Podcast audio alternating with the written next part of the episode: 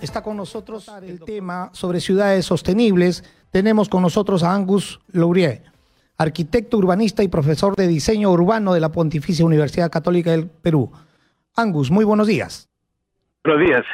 ¿Qué tal, Angus? Eh, realmente un poco sorprendido con algunas, eh, digamos, expresiones tuyas el pasado domingo cuando escribes en el comercio. Muy desanimado. Realmente eh, veía que la parte final de tu artículo te hacía sentir muy desanimado como profesional y más aún como limeño. Sí, bueno, em, al, final eh, para mí es un poco, eh, he estado escribiendo artículos sobre el tránsito y el problema de la, peligrosidad de las vías en Lima desde hace casi 10 años, 9 años en Lima. y, y, en el comercio desde el 2015 y bueno, eh, ya de alguna manera se cansa escribiendo lo mismo, ¿no? Este, diciendo que en realidad hay que hacer algo, este, que, en realidad tenemos mucho más fatalidades, este, por, número de vehículos que, otras ciudades en la región, uh, y, y, que justamente no ver que, que hay un cambio um, marcado, ¿no? Y, no hay una visión política eh, sobre esto por eso un poco fue la conclusión de este, este columna, porque también es, o sea, ya, ya he dado, ya he, tratado de decir, mira, esa es mi opinión, yo creo que hay varias maneras de tener soluciones. Uh, y, además creo que hablando con otras personas, este, Fundación Transitemos, Alfonso Flores, por ejemplo, este, me ha contado que en realidad em, si uno utiliza las metodologías que tienen otras, otros países de, de analizar el número de fatalidades eh, por accidente de tránsito, eh, la cantidad de Lima sería mucho peor de lo que nosotros pensamos que es ahorita, porque creo que la diferencia en Lima ahora es que nosotros contamos si la persona muere básicamente en el mismo accidente, pero no contamos la persona que muere luego, por ejemplo, en el hospital. Entonces hay problemas metodológicos también que no nos, o sea, la cifra que ya es uno de los peores en América Latina, en realidad debe ser mucho peor de lo que pensamos. Bien, sí, estoy un poco cansado. Bien, Angus. En todo caso, eh, eh, bueno, hablando de ciudades sostenibles, lamentablemente nuestra ciudad de Lima y todas las demás ciudades hemos sido consumidos por la informalidad. No hay una planificación. ¿Cuál es la visión que tienes respecto a la ciudad para que sea sostenible y específicamente para que la movilidad llegue a ser sostenible en Lima y Callao? ¿Cuál es la visión que tienes al respecto, Angus? Bueno, eh, para mí, eh, eh, bueno, hay, hay muchos frentes, ¿no? Yo, creo que no hay una sola cosa, pero para decir una cosa y para ser lo más simple posible, creo que hay que ver el tema de la, del planeamiento de la ciudad, el planeamiento de, de los suelos, ¿no? Este, de cómo pensamos en la zonificación, en la densidad, en los usos de suelo, de una manera vinculado con el transporte público. Entonces, por ejemplo, Ahora estamos planificando eh, un nuevo sistema de, metro de Lima. Eh, ahorita el ATU está trabajando sobre este plan maestro de transporte masivo, eh, justamente donde, por ejemplo, hay paraderos de metro. Es ahí donde deberíamos tener uh, un mayor mezcla de usos, uh, una mayor densidad de la ciudad, ¿no? Y si cruza dos líneas y hay un nodo, justamente pensamos en, no sé, el óvulo este, Gareta, eh, donde van a pasar la línea 1 y la línea 3 de metro, ahí justamente ya formará un nodo mucho más denso, uh, o en 28 de julio, donde cruza la línea este, 1 con la línea 2, eh, ahí también, o sea, la idea de, de, justamente pensar en una jerarquía de centralidades, no solamente donde hay, hay centralidades en la ciudad existentes, sino uh, respondiendo un poco a la red de metro que se va, eh, se va a construir. Y dice que, mira, vamos a tratar de identificar la ciudad, ¿por qué? Porque cerca de estos nodos de transporte ya podemos tener una ciudad mucho más caminable. No va, no va a ser necesario tener, por ejemplo, dos eh, o uno o dos estacionamientos por departamento porque ya la gente van a tener una alternativa. Por eh, pudimos tener eh, varios de un mucho mayor mezcla de usos porque es ahí donde no podemos caminar a, trabajo, etcétera, o tomar un metro para llegar a otra centralidad donde podemos caminar una distancia corta de la estación a estudiar o a trabajar. Eh, Angus ya está con nosotros hablando del ATU, precisamente la doctora María Jara, flamante presidenta de esta nueva institución. ¿Y qué podrías decirle tú como urbanista, que siempre estás dedicado a escribir temas sobre movilidad sostenible? Eh, ¿Qué le podrías decir a la presidenta del ATU? bueno, yo creo que este, María es una profesional que conoce bastante este, el tema.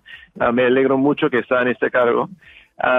Eh, y bueno, solamente creo que ya, em, obviamente ya hay una discusión entre, entre uh, ¿no? este, María Jara y, también el alcalde Muñoz sobre el tema de la bicicleta y las competencias. Ahí yo creo que, obviamente la bicicleta es importante, uh, pero todavía hay un por ciento, de, menos de un por ciento de personas que usan bicicleta para llegar de su, su casa, su, su trabajo, etcétera.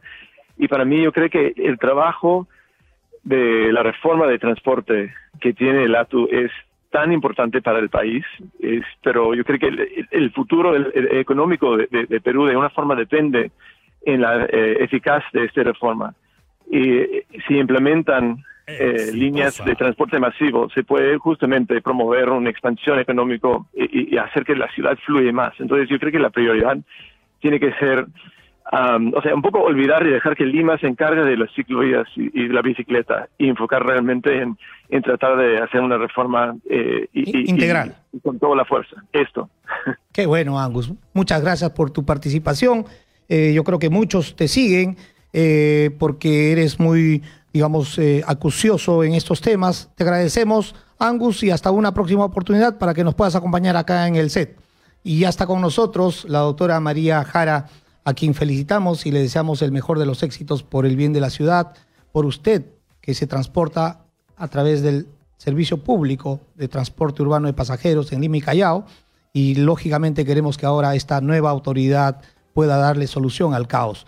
Bienvenida, doctora María Jara. Gracias, Ángel. Muy contenta de estar aquí nuevamente, eh, ahora a cargo de la Autoridad de Transporte Urbano para comentar cuáles son los avances en el trabajo que eh, venimos ya a liderar ahora este, con una perspectiva de, poner, de, digamos, de generar que los procesos sean más rápidos, con utilización de mucha tecnología, con fiscalización electrónica, eh, con una tarea muy grande y que no solamente aborda el presente, sino aborda también los impactos futuros de la ciudad que, esperamos, de Lima y Callao ya como con una mirada integral y con de verdad poner a las personas en el centro de la intervención. Es muy importante resaltar que el sistema integrado de transporte no solamente incluye los servicios habilitados, depende también de una serie de factores y por lo tanto el trabajo coordinado con las demás entidades es eh, muy importante, pero evidentemente eh, los desplazamientos en los distintos modos de transporte, como los buses, el metro, los BRTs, el metropolitano, tienen que ir acompañados con la verdadera integración del transporte. Y eso es, incluye definitivamente a eh, la infraestructura cicloviaria y en eso quiero dejar completamente claro el tema porque yo ya lo he aclarado, pero un verdadero sistema integrado de transporte tiene que permitir la posibilidad de que los ciclistas, de que los jóvenes en particular, utilicen a la bicicleta y se sume y se integre de manera segura a través de infraestructura y en eso la ATU puede aportar mucho. ¿En qué hacer? Y, y lo urgente en este momento es nuestros planes inmediatos. Institucionalmente nosotros estamos trabajando la fusión. Cuando tú creas una entidad de nada, generas los grupos, generas los distintas, como la que hay en Lima, a las personas. Las bases de datos, la de Lima y la de Callao, que tiene información de vehículos, de personas y de habilitaciones en distintos formatos, consolidarla en una única base de datos y además depurar la información. Era un problema el divorcio entre Lima y Callao y que no podían, eh, digamos, eh, articular y tener una transparencia de información. Es eh, Hoy un taxista, por ejemplo, del Callao ya puede hacer su trámite en Lima. Entonces la reforma no es la mejora del sistema integrado de transporte, no, no beneficia únicamente a los ciudadanos, también a los operadores, también a los transportistas, también a quienes han invertido. Bien, doctora María, tenemos que irnos al corte brevemente. Vamos a continuar conversando con usted. Continuamos en Súbete Ya. Está con nosotros la doctora María Jara, nueva presidenta de la ATU, de quien no dudamos de su firmeza, de su capacidad. Eh, ya demostró en el Ministerio de Transportes. En su momento saludamos que este ministerio, más dedicado a un tema de infraestructura, le dio la parte humana, es decir, eh, dedicado al, a la persona. ¿no? Y en este caso, ahora en la ATU, creo que eh, se garantiza la continuidad, digamos, de lo que se ha proyectado hacer en todo lo que es el transporte. doctora, ¿Cuál es la visión que tiene la ATU ahora bajo su presidencia respecto de la ciudad? ¿Qué, nos espera? ¿Qué, pueden eh, esperar los ciudadanos para poder, digamos, sentir una confianza de que realmente se va a ordenar el transporte? Ángel, es muy importante lo que estás planteando, porque la ciudad ha venido siendo tratada como un espacio geográfico en el cual eh, determinadas miradas políticas y gestos políticos han decidido acciones, acciones que no han puesto nuevamente a las personas con todas sus eh, diferencias como el elemento central. Y la fotografía de la ciudad es una fotografía que va cambiando. ¿Por qué lo digo? Porque en este momento viajar, ir a nuestros trabajos, ir a nuestros centros de estudio, llevar a nuestros niños al colegio, ir a un hospital, es un maltrato permanente. Claro. La gente no se siente confortable, no se siente a gusto, siente que pierde muchas horas de su tiempo, siente que es maltratada, siente que es vejada pero además por no tener un sistema integral de transporte, pues muchos están yendo a la informalidad, ¿no? Entonces, Efectivamente. Porque no, tienen, digamos, esa confianza en el sistema actual. Así es. ¿Por qué quiero plantear este tema de, voltear a ver cuáles son las necesidades de las personas? Imagínate, una mujer, yo soy paciente oncológica, eh, gracias a Dios, victoriosa de esa lucha, pero tengo cantidad de compañeras guerreras que han sufrido una operación, tienen una mastectomía, imagínense que suba a un vehículo de transporte público, ¿cómo se toma de la baranda para poder viajar? Y peor hacinado, todo apiñado. No puede. Entonces le es difícil y termina utilizando servicios informales porque no hay una acción del Estado que favorezca a quienes han invertido en el transporte público y además que no vigile que aquellos que son formales cumplan con las reglas elementales. En ese sentido, nosotros tenemos que atender la urgencia de, la situación actual para que con el, sistema que tenemos en este momento, aquellos concesionarios que ganaron sus, eh, sus habilitaciones para brindar los servicios de transporte en un proceso de concurso tengan las condiciones para operar de manera adecuada y por lo tanto servir de manera idónea a la ciudadanía. Y las rutas habilitadas por autorización por lo menos cumplan específicamente con lo que están obligados. En ese sentido, no pueden no cumplir su ruta entera, no más em, chicos escolares a los que se les jala de la mochila y se les baja de las combis, se les maltrata a nuestras niñas, a nuestros niños, los universitarios que se les corta la ruta porque pagan medio pasaje, a pesar de que ya no es tan medio pasaje ahora. Entonces, hay una serie de condiciones que tenemos que atender de manera inmediata. Evidentemente, tenemos que consolidar esto, además, ponerlo en contexto dentro de un proceso de consolidación de la institución, porque estamos absorbiendo, reitero, las distintas, eh, los distintos cuerpos, por ejemplo, de fiscalización de Lima y Callao, que ahora tienen que estar funcionando en uno solo. El día de hoy hemos publicado ya la designación del gerente de fiscalización, del director de fiscalización de la ATU. Así es. Jaime Reyes Miranda es un hombre de gestión pública, eh, es un hombre este, que ingresa con toda la decisión de eh, digamos, cambiar la mirada de cómo se ha hecho la fiscalización hasta ahora para hacerla eficiente, con muchísima tecnología, con muchísima fiscalización para electrónica. El de autoridad, ¿no? Es fundamental. Menos. Nosotros esperamos en diciembre poder eh, presentar la primera intervención distinta de la ATU. Interesante. Esta que permita que las personas con todas sus, con todas sus diferencias puedan utilizar.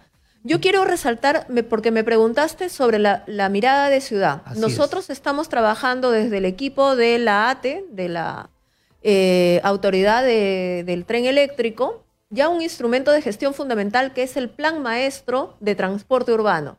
Este plan maestro tiene dos hitos importantes.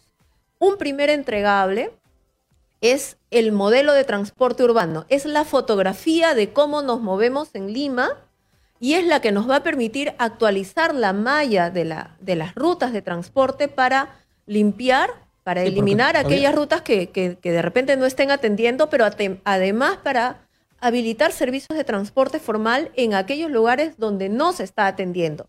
Esto lo vamos a tener listo abril, mayo del próximo año. Entonces estamos hablando de un horizonte bastante corto. Y hacia finales del año, en noviembre, diciembre del 2020, tenemos la integralidad del plan maestro. Este plan maestro nos permite hacer la planificación de Lima y Callao como ciudad integrada al 2050.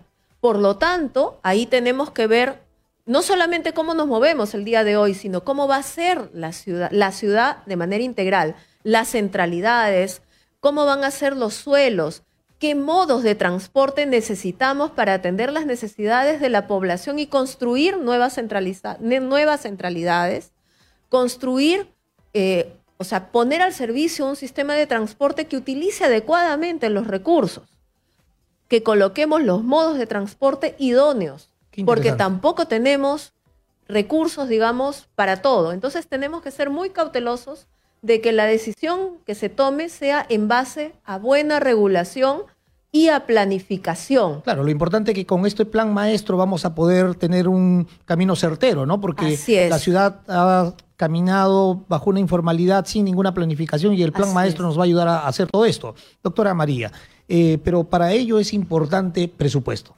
¿no? Sí. Eh, vemos acá un titular, ¿no? En el diario eh, Medio de Transporte, que todos conocemos, ¿no? Dice, MTC debe priorizar sistema de transporte masivo con la ATU. Y tenemos al nuevo ministro, Edmed Trujillo.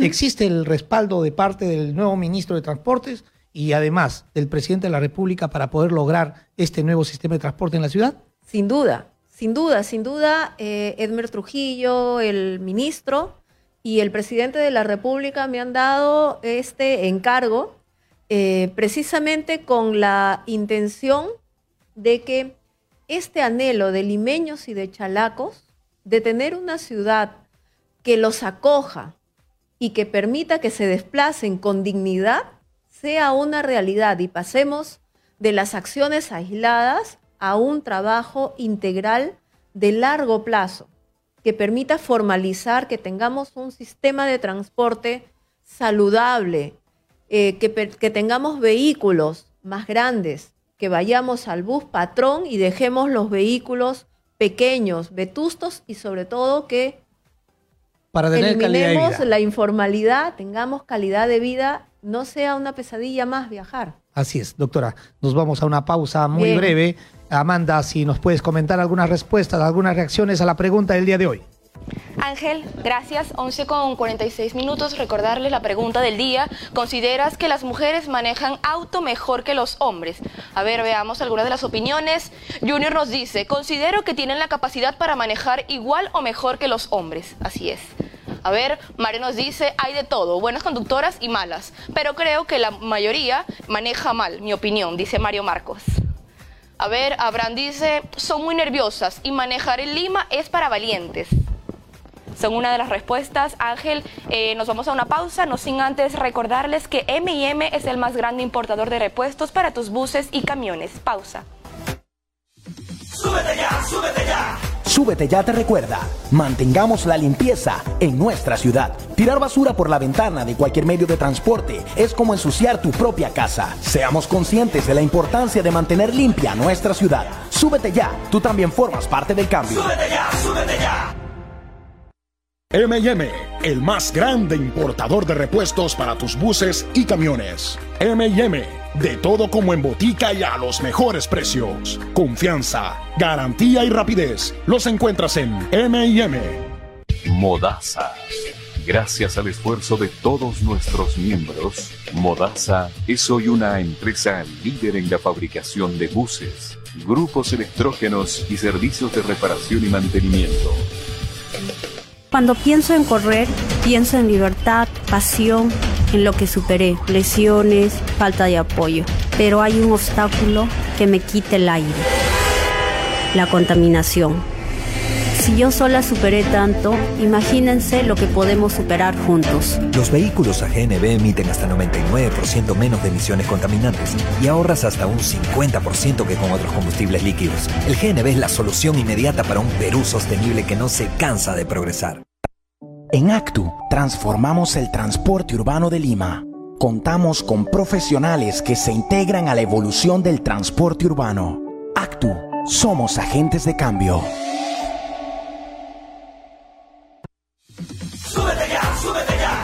Súbete ya te recuerda, si eres conductor, respeta las luces del semáforo en las vías.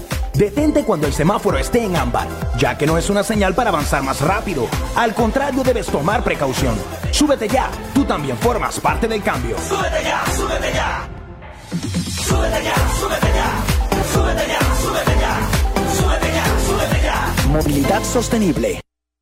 11 y 48 de la mañana continuamos con su programa Súbete ya. Y aquí la doctora María Jara respondiéndonos a las preguntas para poder saber qué le espera a la ciudad de Lima y Callao en lo que es el transporte urbano. Doctora, eh, ¿cuál es el nuevo modelo empresarial? ¿Cuál es el nuevo modelo de transporte que se espera a la ciudad? Porque hoy día todavía el 90% del transporte urbano es atendido por los transportistas convencionales o tradicionales. Eh, si bien es cierto, ellos no prestan un servicio eficiente, adecuado, los corredores también tienen todavía deficiencias, pero esto es básicamente porque las reglas de juego así lo estableció la autoridad, es decir, el sistema comisionista afiliador, el tema de la guerra del centavo, etcétera, etcétera. ¿Qué va a hacer ahora la ATU para poder cambiar ello de la mano con todos los transportistas, ¿no? Es decir, con aquellos que quieren dar el gran salto al nuevo modelo empresarial. Yo creo que es ah, tenemos una gran oportunidad. Se nos abre una gran oportunidad porque por un lado eh, el empresariado tiene que dar efectivamente un salto de fortaleza para poder eh, postular y poder ir hacia un modelo de concesiones que nos permita elevar eh, la calidad de servicio con una nueva estructura. Eso es por un lado, es muy importante, pero algo que va a permitir esta fortaleza en este momento es que las autorizaciones tal como están siendo brindadas, ya establecen algunos estándares de calidad que por lo menos tenemos que cumplir. ¿Qué tenemos que cumplir? Por ejemplo, cumple íntegramente tu ruta. Claro. Detente en los paraderos. ¿Qué otra cosa? Cumple que eh, tengas a tus trabajadores en planilla que tengas el número de trabajadores, que respondas frente a un incidente de tránsito. Doctora, al respecto, disculpe que le corte, Sí. eh, creo que es importante que los conductores efectivamente estén en planilla. Sin embargo, Sin hay una realidad que a veces muchos conductores no quieren pasar a planilla porque quieren llevarse el día a día, o sea, no, no quieren estar, digamos, eh, dentro de esta formalidad. Pero más allá de ello, ¿cómo lograr que las empresas de transporte urbano puedan poner en planilla cuando todavía tenemos un sistema deficiente? Es decir, antes teníamos el problema que una empresa de Lima hacía todos los esfuerzos para tener sus patios, buses nuevos y todo lo demás. Sin embargo, los vehículos antiguos se iban al Callao y estaban autorizados. Y encima, las empresas del Callao, muchas, ¿no? no tenían terminales ni nada por el estilo. Entonces había una competencia desleal.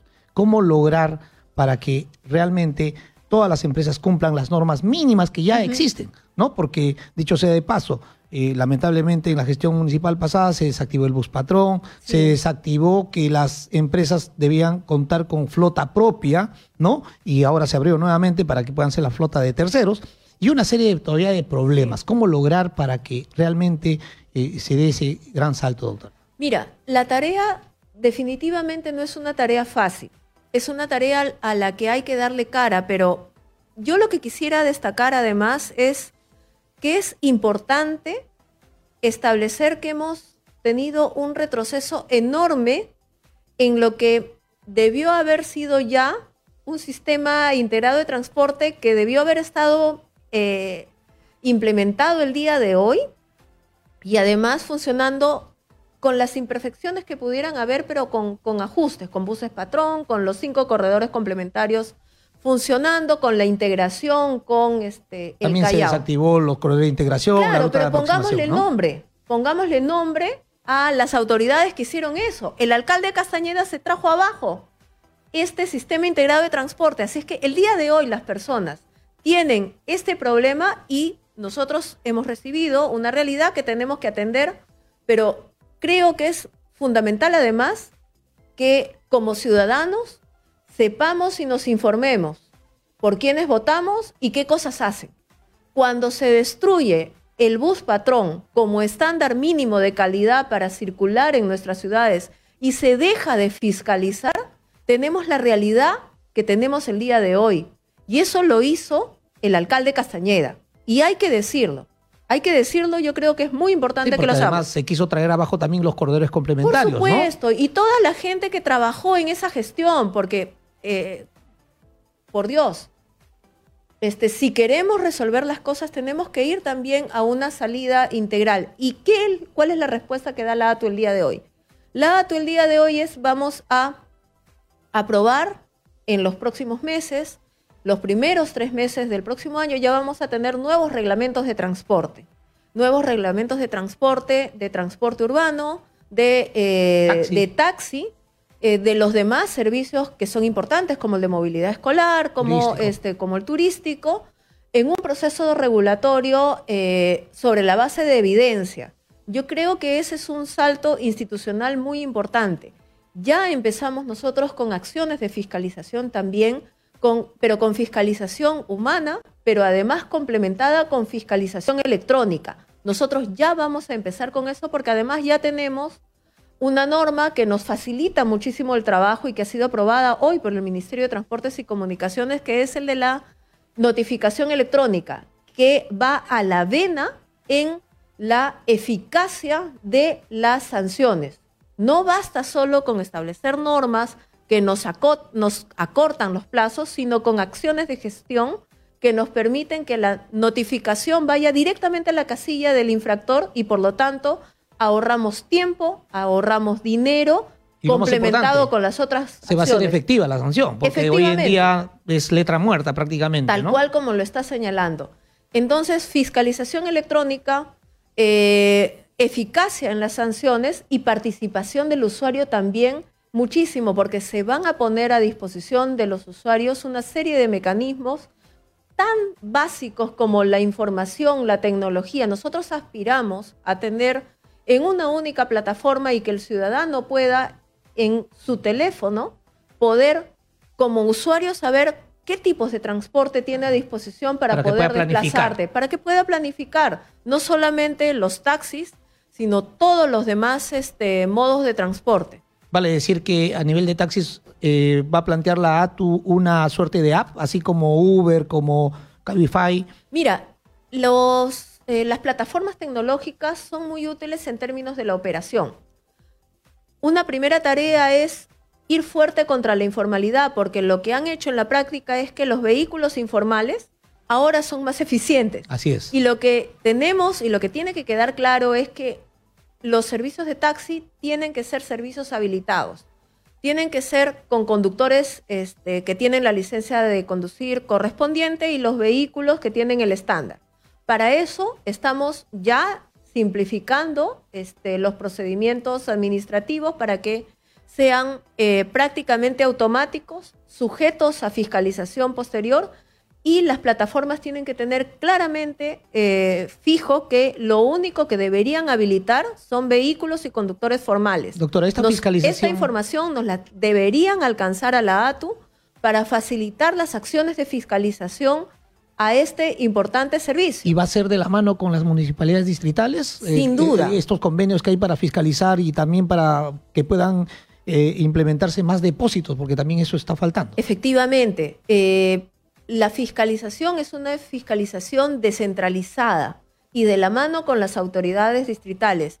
El día de hoy existen convenios que nosotros hemos recogido la información de parte de Lima, de parte del Callao y estamos depurando esta información porque lo que no puede suceder es que los ciudadanos sigan sintiendo que son ciudadanos de segunda categoría y que solamente tienen eh, a disposición vehículos informales. Para eso es muy importante que los instrumentos que el día de hoy permiten contar con la colaboración de los municipios distritales sigan en eh, operación, sigan vigentes. Así es que eso es lo que viene en estos días. Ahora, eh, la ATU, ¿cuándo va, digamos, ejercer las primeras medidas para que los que nos están viendo y nos están escuchando puedan decir, sí, pues la ATU ya empieza a funcionar? ¿Desde cuándo tenemos las primeras medidas en Un- ejecución, doctora? A ver, frente a los transportistas, el ATU ya está funcionando. Un taxista que necesita hacer algún trámite y que ha sido habilitado por el Callao puede hacer su trámite en el CETAME Lima. Entonces ya no tiene que irse de un lado a otro. Ese es en esta primera etapa. Con el apoyo de la tecnología ya no va a tener que desplazarse a una oficina, sino que lo va a poder hacer en su casa, este, en su máquina o desde su teléfono Qué celular. importante. Eso es simplificación, predictibilidad, apoyo a las inversiones, respeto a la seguridad jurídica.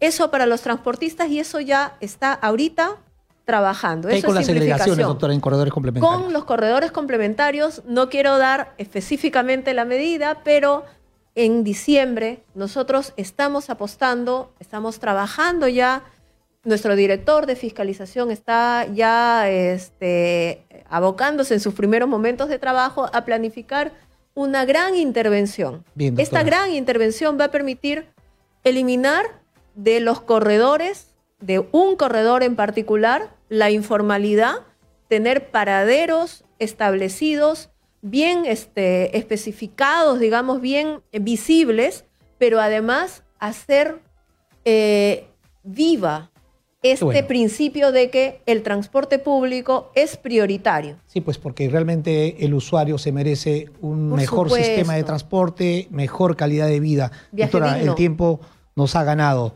Muchas gracias por su participación. Gracias. Sus palabras de despedida.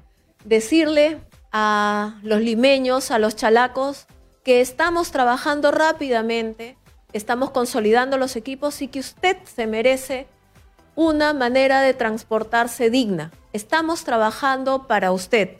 No podemos solucionar las cosas de la noche a la mañana, es cierto, pero usted va a ver los cambios y necesitamos de su colaboración, de su confianza y en los siguientes meses, en los siguientes días, va a tener las primeras señales de que Bien. podemos cambiar esta realidad. Ha estado con nosotros la doctora María Jara, a quien le reiteramos los éxitos para que la ciudad tenga un mejor sistema de transporte.